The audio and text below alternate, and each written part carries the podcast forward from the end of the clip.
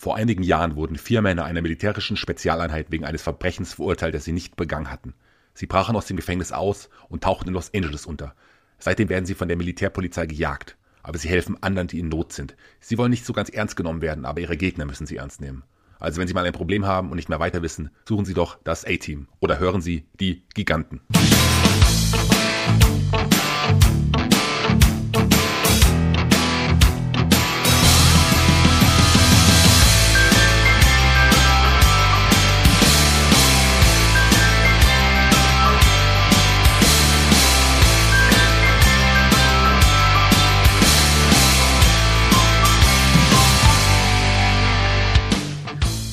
Herzlich willkommen bei den Giganten. Ja, wir sind wieder da, schon wieder da, besser gesagt. Wie immer an meiner Seite Michael Shaggy Schwarz aus Fulda. Hallo Shaggy. Hallo lieber Markus, an meiner Seite wie immer der gute und kleine, aber wirklich charmante Markus Holzer aus Wien. Und wir haben es ja in der letzten Woche gesagt, da haben wir, sind wir mit Tiger King zurückgekehrt aus der Pause. Die Giganten sind Nicht nochmal singen, bitte nicht nochmal singen. Na gut, dann singe ich heute nicht. Schade. Wird ja auch nicht so ganz passen. Die Giganten sind zurück und wie letzte Woche, diese Woche und jetzt haben wir noch drei weitere Episoden in den nächsten, im zwei Wochen Rhythmus, die jetzt kommen werden. Und da freuen wir uns sehr. Und dann schauen wir mal, wie es weitergeht. Wollen wir da erwarten wir euer Feedback auf jeden Fall so ein bisschen ab. Heute haben wir was mitgebracht. Wir haben es letzten Woche schon angekündigt, was uns in unserer Jugend auch so ein bisschen versüßt hat. Eine ganz tolle Serie, die wir beide geliebt haben, die uns beide auch beeinflusst hat ähm, zumindest mich mehr, weil ich ein großer Murdoch-Fan bin. Ich kann es jetzt schon mal vorwegnehmen. Oh. Hat, glaube ich, mein Leben geprägt. Nee, so krass ist es nicht, aber ich, das war absolut mein absoluter Lieblingscharakter. Wir reden vom großartigen A-Team. Markus, wann bist du das erste Mal mit dem A-Team in Berührung gekommen? Das weiß ich nicht mehr. Also war auf jeden Fall, ich glaube Ende der 80er auf jeden Fall. Das ist ja auch auf RTL Plus damals gelaufen. Ich bin ja ein großer Fan der 80er Serien, wie du auch. Also ich, ich liebe Knight Rider, ich mag, also MacGyver, Miami Vice, Hardcastle, McCormick und das A-Team, diese ganzen, ein, ein Cold für alle Fälle, diese ganzen Klassiker, sag ich mal, die natürlich ganz anders waren als Serien heute. Ähm, da waren abgeschlossene Geschichten, da war sehr viel Action dabei, das alles nach einem gewissen Schema, aber die hatten alle, auch aus heutiger Sicht finde ich, einen ganz besonderen Charme, wenn man sich da gerade bei den Figuren auch so äh, Mühe gegeben hat. Und das A-Team ist natürlich zweifellos eines der großen ja, Serienprodukte dieser Dekade und es wird ja nicht umsonst bis heute auch wiederholt. Das wird bis heute wiederholt. Es gab auch noch den Kinofilm im Jahr 2010, wenn ich mich nicht täusche. Ähm, mhm. Erstausstrahlung am 23. Januar 1983 auf NBC. In Deutschland kam 87 das erste Mal. Da gab es nur 26 Episoden erstmal auf der ARD, natürlich auf, im ersten, bevor es dann zu RTL gewechselt ist, die das komplett neu synchronisiert haben. Und da in Deutschland liefen dann in fünf Staffeln 98 Folgen. Ich glaube, im Original sind 97, der, äh, weil der, der Pilotfilm in Deutschland als Doppelfolge ausgestrahlt wurde. Der Pilotfilm, ähm, da kommen wir auch gleich nochmal zu sprechen, da ist ja einer der Hauptcharaktere noch vom anderen Schauspieler dargestellt. Aber die Hauptcharaktere, lass uns auch kurz über die Hauptcharaktere sprechen. Ja, lass uns erstmal, äh, wofür steht denn das A eigentlich? Das A steht natürlich für Action. Ah, natürlich. Was glaubst du, wofür das A? Ja, ich weiß, in Deutschland ist ja immer nur das, das A-Team, aber für Action? für Action. So, für ARD vielleicht am Anfang, weil es ja wie gesagt am ersten zuerst lief.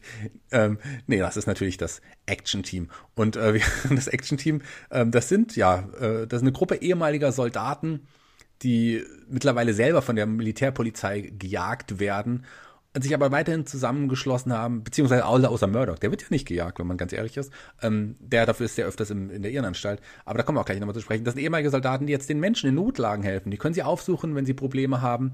Und die helfen ihnen gegen Geld, aber natürlich, das A-Team ist ja auch so lieb. Das macht es auch manchmal ohne Geld, wenn die Leute kein Geld haben. Ja, in diesem Einsprecher, das immer zum Anfang der Serie war, da hieß es auch immer, äh, die können das A-Team kontaktieren, wenn sie Probleme haben. Aber ich habe da nie eine Telefonnummer gefunden. Ich hätte die schon ein, zweimal gut gebrauchen können damals. Ja, vielleicht äh, war es dann per E-Mail oder so, wobei das damals auch nicht immer so gut möglich war. Man muss sie einfach kontaktieren und einfach irgendwo antreffen, dann ging das schon. Und die, die, die Sendung hat ja immer so ein ähnliches Schema, so ein bisschen, kann man so sagen. Ähm, Zentrum der Handlung halt, wie gesagt, die Aufträge dieses A-Teams. Ähm, aber lass uns erstmal über die, über die Charaktere so ein bisschen sprechen. Der Anführer des A-Teams, ähm, dargestellt von George Peppard, George Peppard, ähm, der übrigens ja auch in den 60ern bei Frühstück bei Tiffany eine der, der Hauptrollen gespielt hat. Also kein unbekannter Schauspieler, wobei das eigentlich seine größte Rolle war, neben natürlich ähm, der Rolle des Anführers des A-Teams. Und zwar, ähm, ja, Hannibal Oder John Hannibal Smith, wie er auch genannt war. Wurde. Der hat sich ja immer verkleidet und er war derjenige, der die Aufträge dann angenommen hat. Richtig? Genau, am Anfang jeder Episode war, also nicht jeder, aber so, so der, das Grundschema der Episode war ja verkleidet. Ähm, bekannt ist auch natürlich diese Mr. Lee, das, äh, was am Pilotfilm irgendwie darstellt. Ähm, aber auch, äh, wenn er ja nicht sich nicht gerade nicht ähm, ja verkleidet hatte, dann ähm, hat er ja auch manchmal bei so bei diesen B-Movies dieses Seeungeheuer gespielt. Ich weiß nicht, ob das ja, ja. das genau. Das, das war ja auch manchmal manchmal so der Fall. Ansonsten ist er ja der, der die Pläne schmiedet, der immer sein ja, graue Haare, schwarze Handschuhe und die Zigarre im Mund und sein berühmtes Zitat ist: Ich liebe es, wenn ein Plan funktioniert. Ja, was auch immer immer funktioniert hat, muss man sagen. Jetzt war aus den 80er Jahre Serien äh, Eigenschaft hat immer funktioniert alles. In den meisten Fällen zumindest. Ja, sein, seine rechte Hand, der First Lieutenant Templeton Peck alias Face oder Faceman, der gut aussehende des Teams, der auch äh, Sportautos immer, der hatte diese, diese weiße Corvette, die er gefahren hat. Ähm, guter Hochstapler, der konnte alle Menschen von sich überzeugen, dass er im Recht ist. Und natürlich hatte er, und das macht ihn, äh, das ist eine Parallele jetzt zu mir in dem Fall, ähm, ja, er kam beim weiblichen Geschlecht richtig gut an.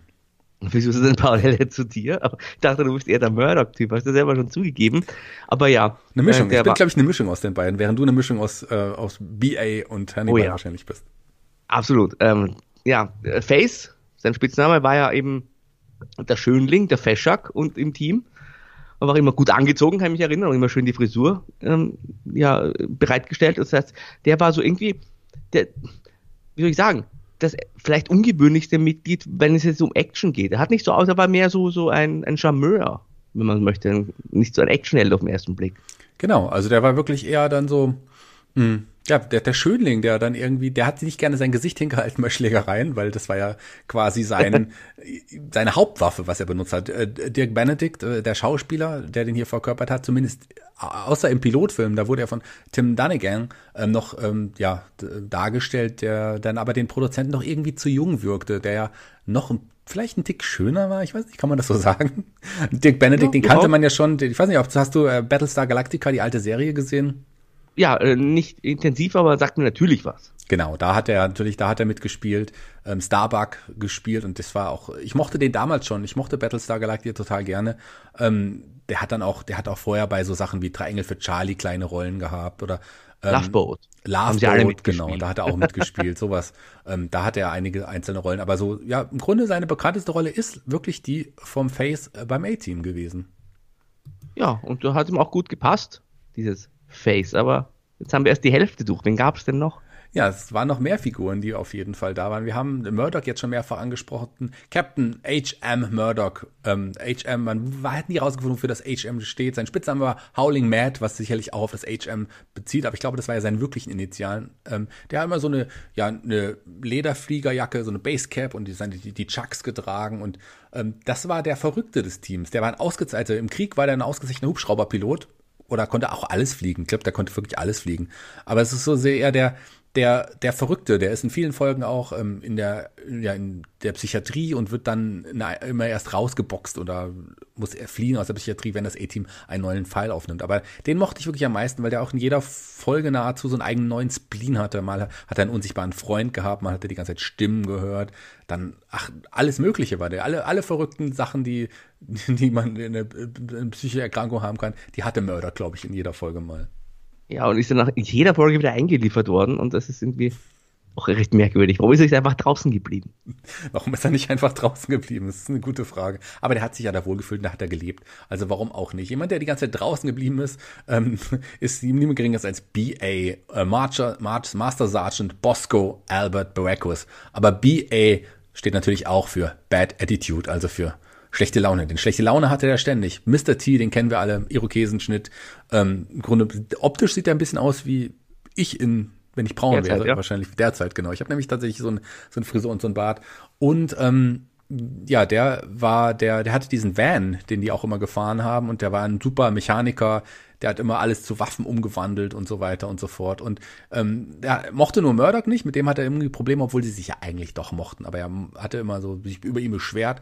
Und was auch interessant ist, ist, dass er ja ähm, Angst, Flugangst hatte total. Und sein Lieblingsgetränk war Milch und meistens war es so, die mussten ja irgendwann immer mal fliegen, dann hat man ihm irgendwie Betäubungsmittel in die Milch gemacht und dann ist er irgendwie eingeschlafen. Das war auch so eine immer wiederkehrende äh, Szene, die man bei A-Team, beim A-Team hatte. Und auch immer wiederkehrend war natürlich am Ende diese, also es war immer so, das A-Team wird, wird gerufen ähm, von den Leuten, die helfen ihnen. Es gibt, die präsentieren sich das erste Mal, äh, fügen den, den Bösen in der Folge irgendwie so ein paar Schläge zu, die Bösen ziehen sich zurück. Dann sind die, haben die Bösen wieder die, äh, die Oberhand. Und das fürs A-Team sieht aussichtslos aus. Dann gibt's irgendwie so diese Zeitraffer-Einstellung, wo man irgendwas baut oder irgendwas zu, zusammenfügt oder irgendwie irgendwas macht. Und dann am Ende gewinnt das A-Team. Und den, den Guten geht's gut. So war im Grunde jede Folge aufgebaut. Ab und an kamen ja dann noch die Nebenfiguren, ähm, vor, allem, vor allem die Colonel Lynch, Colonel Decker, General Fulbright, wie sie alle hießen, und haben immer versucht, das A-Team nochmal einzufangen. Und in den ersten beiden Staffeln gab es auch noch Frauen an den Seiten, die Reporterin. Ja, lass mich auch noch was zu Mr. T sagen. Genau, sorry. er ist nämlich eindeutig der größte Star in diesem Team. Der war ja in den 80ern auch aufgrund dieser Serie überhaupt ein, ein Medienstar. Er hatte dann den Sprung zum Wrestling gewagt und hatte seine eigene Comicserie später, seine eigene Zeichentrickserie, dieser Mr. T. Und äh, man hat oft das Gefühl, also mir ging es zumindest so, dass dieser B.A. Barracus der wurde nicht von Mr. T dargestellt, sondern das war einfach der Mr. T mit einem anderen Namen, äh, mit diesen Goldketten auch und mit seinem Spruch I pity the fool. Ähm, das ist ein, der Catchphrase, wenn man so möchte. Also das war ja wirklich ein, ein richtiger Celebrity, der hier in diversen Medienformen dann versucht hat und das teilweise auch gelungen ist, Erfolg zu haben. Also das ist doch wirklich, also die anderen waren, die waren schon auch äh, bemerkenswerte Charaktere, die man im Kopf hat, aber meiner Meinung nach war halt der Überstar und der Mann, mit dem ja, das A-Team äh, auch ähm, größtenteils so im, im Gedächtnis geblieben ist, das war schon der Mr. T, oder? Ja, mit Sicherheit Mr. T, der bekannteste Name jetzt nicht nur. Ähm, der war ja vorher Bodyguard von Leuten wie Michael Jackson, Muhammad Ali. Dann ist Sylvester Stallone auf ihn aufmerksam geworden, hat ihn besetzt für Rocky 3. Ja, oh ja, Clubber genau. Lang. Genau, und da hat er sich übrigens auch angefangen mit Hulk Hogan, der ja auch ein paar Auftritte irgendwie beim, beim 18 immer, immer mal hatte. Und äh, dadurch wurde er wirklich bekannt. Es gab ja später noch die Zeichentrickserie und ähm, also, also was. Er war mit Abstand der beliebteste beim Publikum. Das fügte, brachte aber auch ähm, ja ähm, ja, Streitereien hinter den Kulissen mit sich, weil ein, ein George Peppard, der ja die Hauptrolle hatte, Hannibal Smith war ja quasi der Anführer, dem hat es so nicht gefallen und die beiden haben, sind sich immer mehr aneinander geraten und haben, konnten irgendwann am Ende der Dreharbeiten auch gar nicht mehr miteinander sprechen. Da war es dann so, dass ein, ein Face quasi zwischen den beiden immer hin und her gegangen ist, um, damit man überhaupt Konversation hatte und hat dann das weitergegeben, was der andere irgendwie sagen wollte, weil die beiden anderen nicht mehr miteinander reden wollten, weil sich selber so eifersüchtig aufeinander waren, dass sie sich nicht mehr verstanden haben. So, das ist schon hart ich weiß also zumindest auch aus dem Wrestling, dass Mr. T äh, nicht leicht handzuhaben war. Also Roddy Piper hat mit ihm auch gearbeitet bei WrestleMania. Auch bei WrestleMania 2 hatten die ein Boxmatch miteinander bestritten. Und ich weiß, ähm, dass äh, bei beiden 1 und 2 WrestleManias der äh, Mr. T eben wirklich ein sehr schwieriger Zeitgenosse war. Und das wird wahrscheinlich auch dann bei den Dreharbeiten zum Team so gewesen sein, zum A-Team in dem Fall. Sicherlich Vielleicht. war das so. Es ja. ist schwer, schwer mit ihm, sorry, es ist schwer mit ihm sicherlich zu arbeiten, aber es ist mit, mit, mit, ähm, mit ähm, ja mit George Papard sicherlich auch so gewesen. Der war auch jemand, der immer das genau wusste, was er machen will. Und diese Zigarre zum Beispiel, der war ja selber ein starker Kettenraucher. Ähm, diese Zigarre war ursprünglich gar nicht Teil des Drehbuchs. Das hat er einfach eingebaut und man hat es drin gelassen, weil man ihm nie widersprechen wollte. Letztendlich hat ihm das ja auch, ich glaube 92 ist er von uns gegangen. Wenn mich nicht alles täuscht, hat ihm ja dann auch ähm, 94. 94. 8. Mai 94. Genau, hat ihm ja dann letzten Endes auch ja das Ende gebracht, dieses ewige Kettenrauchen, der ist an Lungenkrebs gestorben.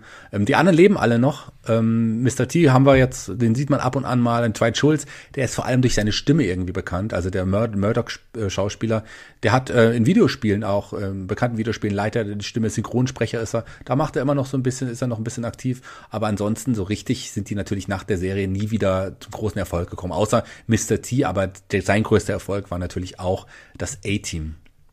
Ja, mit Rocky 3 gemeinsam. Das hast du ja schon erwähnt. Genau. Also er hat es in den 90ern immer wieder versucht, muss man aber sagen, ist dann größtenteils auch äh, gescheitert mit seinen Medienprojekten. Hat er, wie so viele andere 80er-Stars, muss man leider sagen, ja auch, die haben ja, also viele haben den Sprung ja nicht in die neuen Dekaden geschafft. Also Richard Dean Anderson hat ein bisschen gebraucht, ist dann bei Stargate nochmal zu Ruhm gekommen.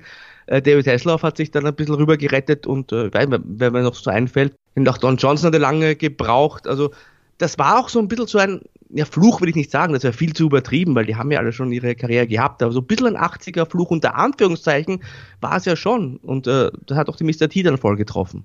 Sicherlich, aber den, von denen hier genannten auf jeden Fall, also von den Darstellern hier auf jeden Fall noch am wenigsten. Ganz witzig, wir haben es ja schon angesprochen, so wie so eine Sendung aufgebaut, aber es gab ja auch oft Schlägereien, dem wurde ja auch Gewaltverherrlichung und Sexismus vorgeworfen der Serie, weil gut, die ja, Frauen, wie immer. Genau, die Frauen wurden ja wirklich nur sehr selten eingesetzt. Man hatte die beiden Reporterinnen, die äh, ja dann relativ schnell auch ausgetauscht und dann komplett aus der Serie genommen wurden. Also das ist zum Beispiel, das ist ein Faktor. Frauen waren hier sehr, waren immer die die ja, die schwachen Dummchen, die an der Seite von Face höchstens mal waren und Auftraggeber waren oder wie auch immer.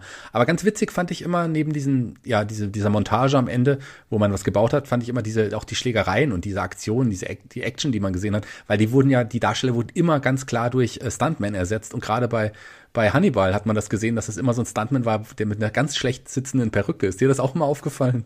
Ja, ja, natürlich. Wobei ich mich da schon frage, der hätte die Stunts ja auch selber drehen können, quasi. Weil er auch, also die Schlägereien zumindest, weil er eben auch gecatcht hat. Ähm, ja, Mr. T zum Beispiel, aber das wollten sie ja, wollten alle das nicht selber drehen. Ja, auch wenn dann es Verfolgungsjagden mit der Corvette oder, oder mit dem Van gab und die auch mal, die sind ja auch manchmal ja umgefallen oder oder wurden in die Ecken geschleudert oder es gab äh, ja gab irgendwie äh, wurden gerammt von anderen Autos, wie auch immer. äh, am Ende war das Auto aber nie immer nie kaputt. Das war immer dann noch ganz und das war alles vollkommen in Ordnung. Auch Gewalt wurde, ich meine, es gab auch nie Tote hier. So, also gut, vereinzelt ja, da würde ich, würde ich nicht widersprechen, aber in den meisten Fällen, es wurde ja viel geschossen, es wurde viel geprügelt, aber man hat nie so richtig gesehen, dass jemand erschossen wurde oder so weiter. Ja, das, auch das natürlich so ein 80er Jahre ähm, Ding, wenn man das so sagen darf, weil die Shows, die waren noch alle äh, sehr, sehr kindgerecht, unter Anführungszeichen. Man wollte auch Merchandise verkaufen, gab es ja auch beim A-Team die einige Dinge, so Lunchboxes und was auch immer. Und da darf man natürlich auch kein Blut zeigen, zum Beispiel. Was es auch gab als Merchandise-Artikel war die, die CD zur Serie mit, den, mit der Titelmusik, die ja auch sehr bekannt war, auch ein typisches 80er-Jahre-Ding. Mike Post und äh, Pete Carpenter, Mike Post, den, den kennt man ja auch. Der hat ja so im Grunde einen Großteil von diesen 80er-Jahre-Songs gemacht. Nicht nur das oh, ja. A-Team. Ähm, Hunter, Hardcastle, McCormick, Magnum, später Renegade, Stingray, Trio mit vier Fäusten, also Whiptide oder Quantum Doogie Hauser. Doogie Hauser, genau, oder ähm, ähm, Zurück in die Vergangenheit hatte ich gerade erwähnt. Also Sachen, also das war Rockford. Law Order nicht zu vergessen, Law auch ein großartiges Team. Oder Blossom, ich glaube Markus war eher ein Blossom-Fan, irgendwie hm. sowas, sowas in der, sowas in der Art ja, auf jeden äh, Fall. Interessant wurde ja, ist ja auch die Serie wurde von Frank Lupo und Stephen J. Cannell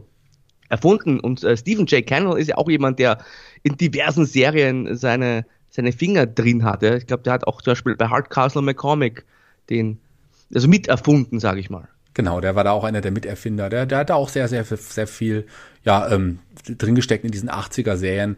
Ähm, war auch ganz interessant noch einige der Synchronsprecher. Ich will jetzt nicht alle erwähnen. Die wurden ja auch teilweise, wie gesagt, schon mal gesagt, die ersten 26 Folgen damals in, in, in der ARD ausgestrahlt. Hatte man noch andere Synchronsprecher, die wurden dann auch ausgetauscht nochmal, weil RTL nochmal neu synchronisieren musste. Die restlichen Folgen waren noch nicht synchronisiert. Unter anderem hat, äh, wurde ähm, George Peppard von äh, in den ersten 26 von, von Eckhard äh, Dux gesprochen. Das ist so jemand, den man auch als Gandalf kennt. Der hat ähm, Ian McKellen dann später dann gesprochen nach Joachim Höppners Tod oder aber auch ähm, oft bei Hörspielen, das haben wir auch schon oft drüber gesprochen, bei drei Fragezeichen, bei TKKG, bei Flitze Feuerzahn war er der Erzähler, so, da hat er auch Rollen, aber auch, der spricht den Jerry Stiller bei King of Queens, da haben wir ja auch schon hier bei den Giganten drüber gesprochen, das ist vielleicht ein interessanter Name, oder, ähm, ja, ein, ein Hans-Georg Patzak, der, ähm, der Murdoch in der, der Dwight Schulz, also Murdoch in der Serie auch ähm, in den ersten Folgen nur gesprochen hat, das ist so jemand, der dann auch ein äh, Kurt Russell, aber vor allem ganz bekannt als ähm, Luke Skywalker Mark Hamill synchronisiert hat, der auch, ein, ähm, den wir ja auch, dessen Stimme kennen wir auch, oder auch Waylon Smithers bei den Simpsons zum Beispiel, oder Clan Quackmeyer bei Family Guy, also alles geeknahe Themen. Absolut. Ähm, interessant fand ich noch, du hast mir im Vorgespräch erzählt, und das wusste ich tatsächlich nicht, ähm, dass in der fünften Staffel dann Veränderungen stattfanden. Das würde mich jetzt interessieren. Was ja, war denn da? Die erste Staffel, die Einschaltquoten waren, waren super gut. In der zweiten wurden sie sogar noch besser. Und in der dritten gingen die Einschaltquoten langsam nach unten. Der, der vierten deutlich. Und dann hat man sich gedacht, man muss das Konzept so ein bisschen ändern.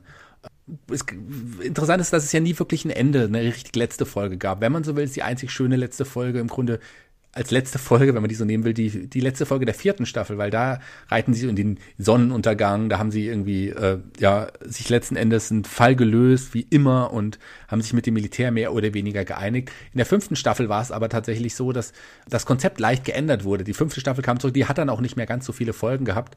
Da war es dann so, dass äh, sie dann Fälle für das Militär gemacht hat. Das Militär hat den quasi, äh, hat sie ja kassiert und hat die nur noch für sich arbeiten lassen. Da ging es dann gegen Terroristen, da ging es gegen gegen Leute, die dem amerikanischen Militär entgegenstanden, gegen die haben das Ethik gekämpft und die hat beim Publikum auch nicht mehr so großen Zuspruch irgendwie gehabt.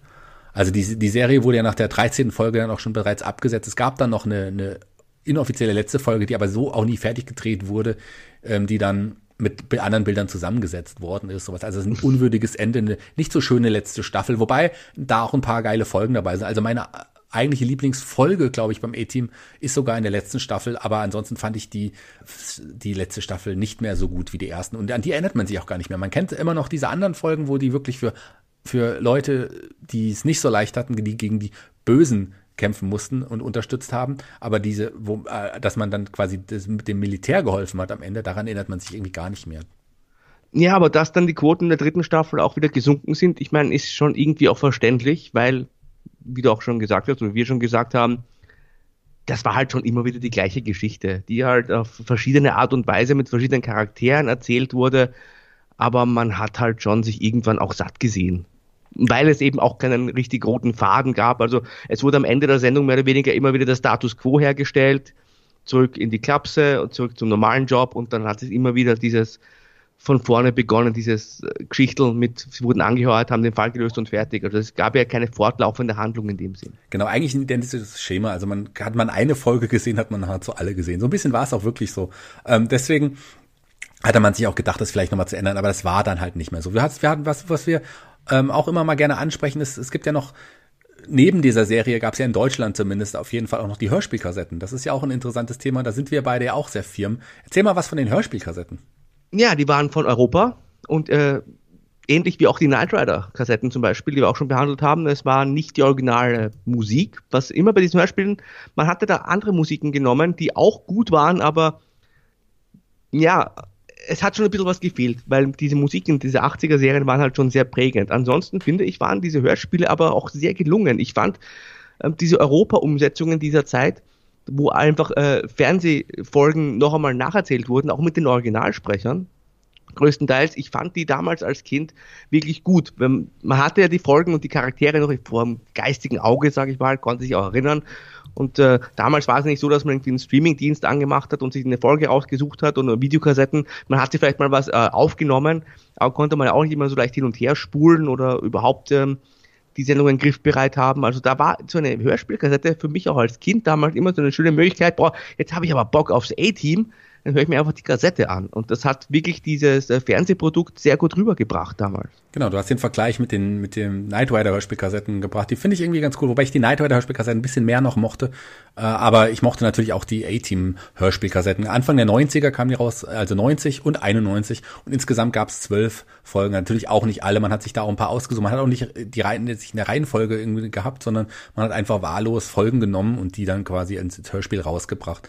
Ähm, kann man so machen, finde ich auch vollkommen okay, hat man wirklich gut gemacht, hat Spaß gemacht. Man hatte einen Erzähler zwischen auch dabei, so in dem Fall. Aber ansonsten hat man wirklich auch das, ja, die, die, das den Ton aus den, aus den Serien da irgendwie, also die, die Sprecher aus den Serien irgendwie gehabt. Das hat, hat mir auch gefallen. Ich habe die, die Folgen natürlich auch alle noch auf Kassette. Vielleicht packe ich die nachher mal aus und höre mir noch mal rein, weil da habe ich jetzt auch irgendwie Bock und Bock auf vielleicht noch eine Folge irgendwie zu schauen. Worauf ich nicht so Bock habe, ich weiß nicht, wie es dir geht, ist der Film, der A-Team-Film. Ah. Der kam ja im Jahr 2010, gab es ja noch mal einen Film.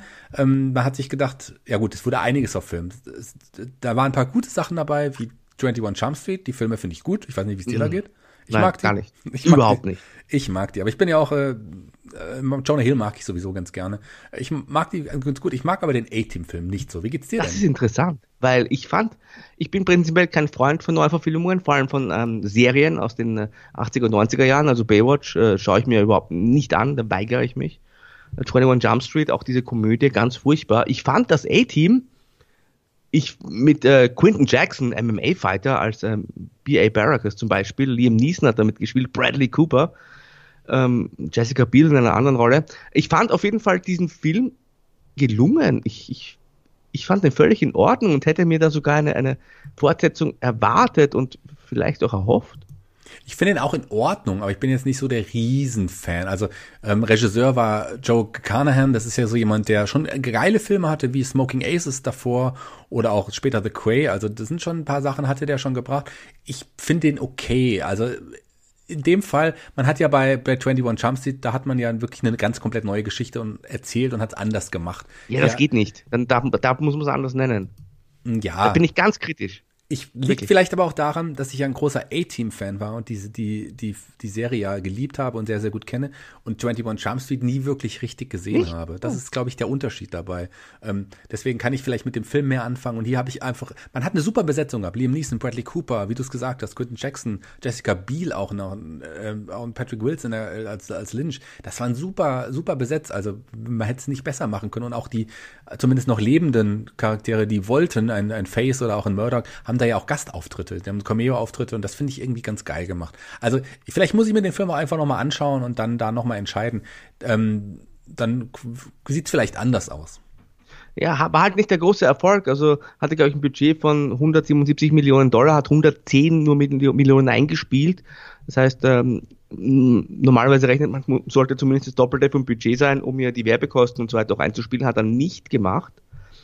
Und hat sich wahrscheinlich auch dann einfach nicht gelohnt. Aber ich finde schon, dass der Film gelungen war. Wie gesagt, es in, in Anbetracht dessen, dass es halt eine neue Verfilmung einer, einer 80er-Serie war, was ich prinzipiell nicht so gut finde. Also ich weiß nicht, ob du zum Beispiel, ob du die neue MacGyver-Serie gesehen hast. Die habe ich also, auch nicht gesehen. Ich habe es mir nicht gegeben. Nicht. Aber die, die, da gibt's ja auch schon etliche Staffeln. Ist jetzt Oder Magnum. Magnum gibt's auch neu. Ja, ja. Habe ich noch nicht gesehen. Ich glaube, das habe ich sogar verdrängt. Wahrscheinlich habe ich es irgendwann gelesen, aber dass man, man sieht doch, wie, wie, wie toll eigentlich viele Dinge aus den 80ern waren. Wenn man das wieder versucht, man hat keine neuen Ideen, man nutzt alte Ideen und versucht es nochmal ins, ins, in die Moderne zu übertragen. Das funktioniert in den meisten Fällen Nein, einfach nicht. nicht. Äh, wobei ich sagen muss, äh, wir sind jetzt ein bisschen off topic, aber nicht so. Ich fand die Neuverfilmung von Miami Vice durchaus gelungen.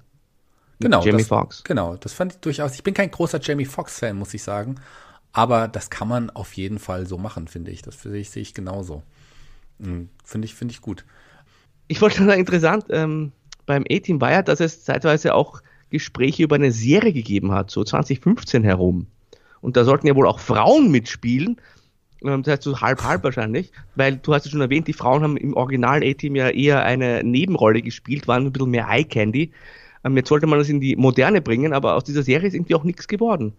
Nee, ich habe, äh, man hat, äh, man hat Gerüchte gehört, aber irgendwie, ich habe jetzt nie gehört, dass es jetzt irgendwie in irgendeiner Art und Weise abgesetzt worden ist oder so. Vielleicht man hat die Idee wahrscheinlich verworfen. Also keine Ahnung, warum es nicht so weit, so weit gegangen ist. Lass noch mal, ähm, ich wollte noch mal ein paar Gastauftritte nennen, weil wir hatten ja wirklich bei bei A-Team ähm, ein paar Gastauftritte und einen besonders, der mich sehr, sehr gefreut hat. Ähm, wir hatten Hulk Hogan dabei, den haben wir schon erwähnt.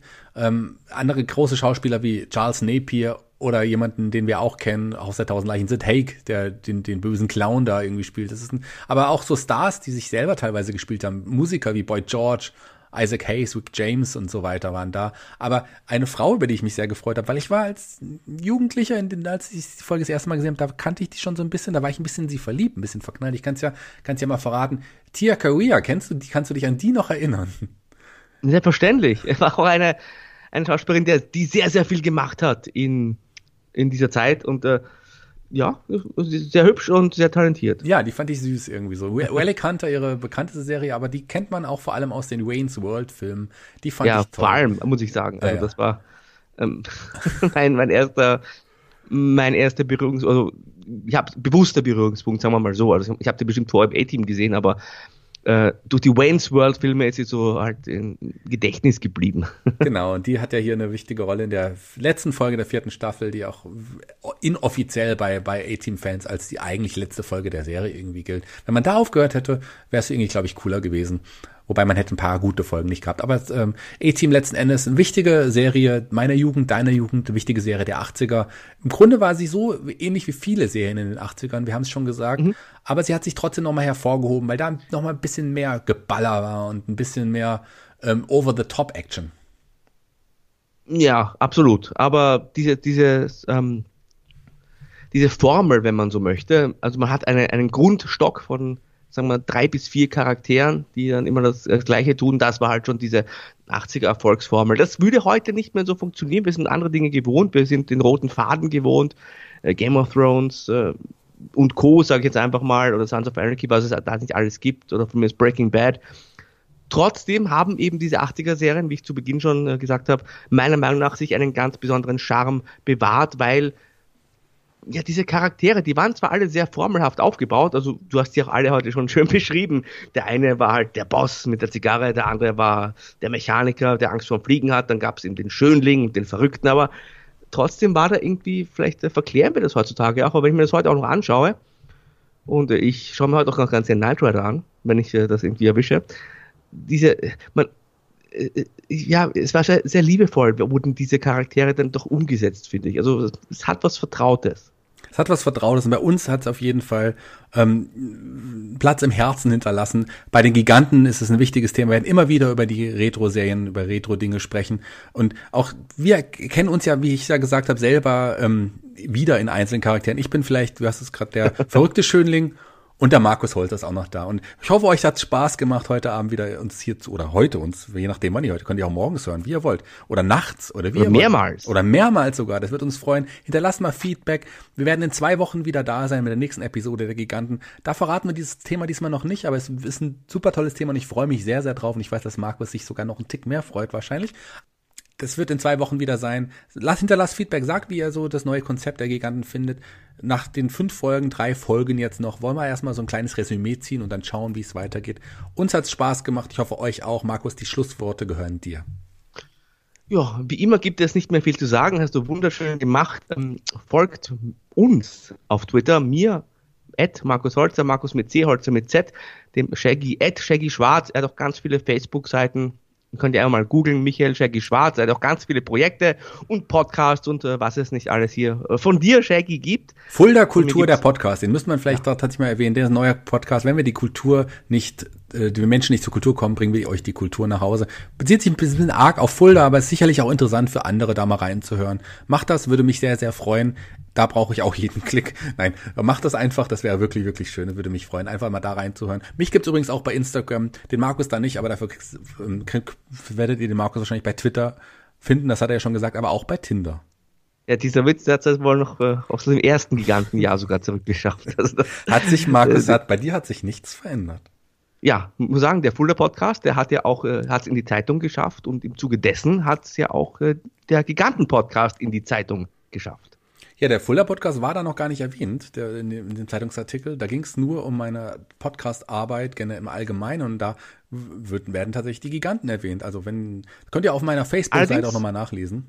Im Bild war ein anderer kleiner Podcast-Partner zu sehen. Genau, der Olaf Bleich, mit dem ich auch bei Headlock bin, da könnt ihr auch gerne mal reinhören. Den Markus hört man auch bei Power Wrestling, denn wir reden auch über Wrestling im Allgemeinen, aber den Markus hört man auch manchmal bei Headlock dich kann man eigentlich überall hören. Also folgt uns, hört doch mal rein. Schön, dass ihr dabei wart. Markus, du darfst jetzt Tschüss sagen. So. Schluss jetzt. Äh, falls du noch was singen willst, überlasse ich dir gerne die Bühne. Ansonsten bis zum nächsten Mal. Haltet die Ohren steif. Wir melden uns wieder in zwei Wochen.